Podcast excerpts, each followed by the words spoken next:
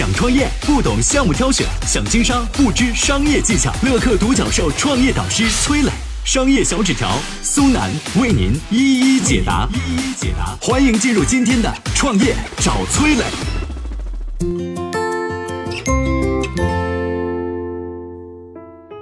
你逛商场的时候，是不是会经常买一些本来不需要的东西呢？人会在什么时候产生非理性行为？破解非理性行为又有什么方法呢？有请崔磊，有请崔磊。你想想啊，自己在什么时候变得不够理性？最常见的当然是有便宜占的时候了。比如说我们逛超市，为什么会经常买一些不需要的商品呢？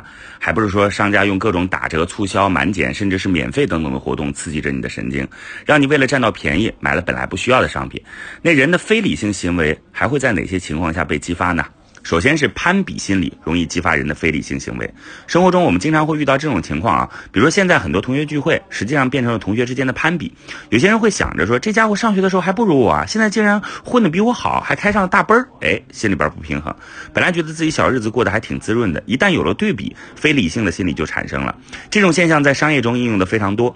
精明的商家就利用人们的攀比心理，让购物消费变得不理性。比如各种奢侈品的包包、手表，实际上就是利用人性的攀比来唤起。你的非理性消费，其次呢，人很容易被第一印象影响啊，留下心理印记，这同样会让你产生非理性的行为。比如说早期的黑珍珠刚被发现的时候根本没啥价值，因为它色泽看上去又灰又暗，大小也不行啊，跟以前步枪里边使用的小弹丸一样，没人愿意买。为了增加商品的价值，珠宝商干脆把黑珍珠和其他价格昂贵的珠宝放在了一起。这一下呢，黑珍珠的身价瞬间暴涨了数十倍。因为第一次看到黑珍珠的人发现，这珠子竟然和名贵珠宝摆在一起，就认为价值应该差不多档次了吧。有了这种想法以后，哎，客户看黑珍珠都感觉跟以前不一样了，好像闪烁着黑色的光泽，透露出一种尊贵的感觉。最后呢，人会产生非理性行为的根源在于，每个人都倾向于对自身的理性过度自信，认为不管在什么时候啊，自己都能够做出理性选择和判断。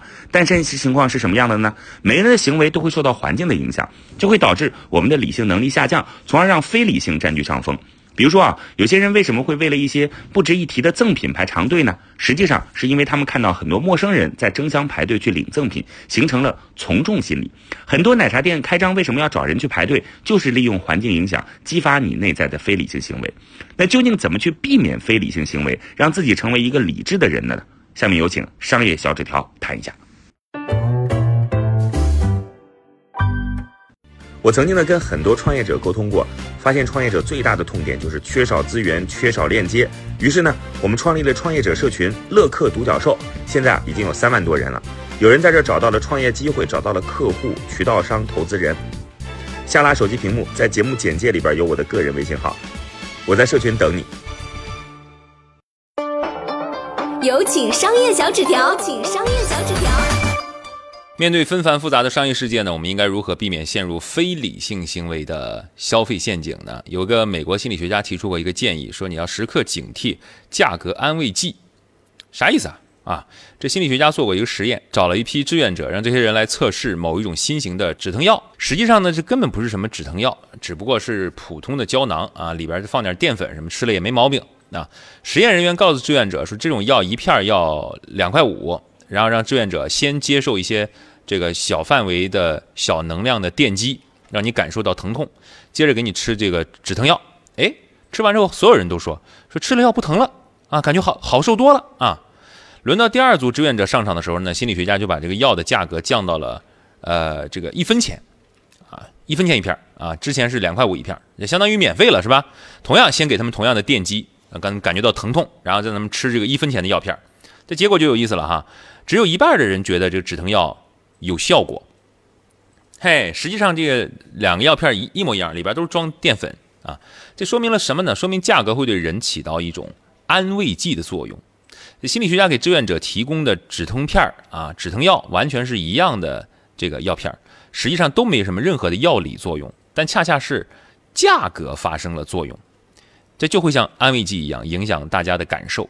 这时候呢，人们的非理性判断就会觉得，哎，价格贵的疗效好，是吧？你想想看，你自己是不是这个呃感受呢？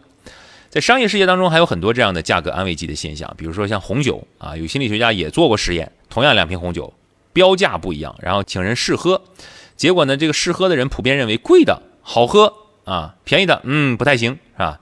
很多奢侈品啊价格贵，给人感觉这这玩意儿绝对高高档啊，这玩意儿有有情怀啊，有手艺啊，有文化在里头是吧？那么一件普通商品放在高档场所，你定价高一点，消费者觉得嗯应该的啊应该的，你看这这场地这装修多豪华，是不是？它卖贵一点应该的那。所以大家要明白这种价格安慰剂的这种小伎俩啊，然后要去更多的关注产品本质的质量啊。当然这话我可能说了也没用哈。除了要明白价格安慰剂的存在，你还应该给自己的非理性行为啊设置一个干预机制啊。什么叫干预机制呢？我们去买东西的时候，你要把需要购买东西你列个小单子，别嫌烦，你写上，然后去超市啊照着这单子去买，买完马上走，多看一眼不看马上走，你别逛啊，走，买完就走。再比如每个月发工资啊，很多人是控制不住啊，一钱一到口袋里烧的难受，我必须得买东西啊。给你个建议，你把这个工资划拨成三块啊，有一块消费啊，有一块用来这个，比如说社交啊，或者干什么用啊，再有一块呢拿出去固定的数额去做理财啊，这些都是给你的非理性行为呢画上一个边界，这一定有用的。最后呢，人要对自己足够诚实。你可能会说，我怎么可能骗自己呢？哎，这实际上呢人经常自我欺骗的。你用银行卡刷卡，你用微信或支付宝付款，这数字啊，你没感觉。如果是你像过去一样拿现金支付，噗，一块、两块、三块、四块，噗，五块、六块、七块、八、八十、一百啊，你这这真钱到手里你就难受了，哼，是吧？那怎么激活花钱的感觉啊？不让自己啊这个非理性消费呢？让花钱的时候有这种所谓。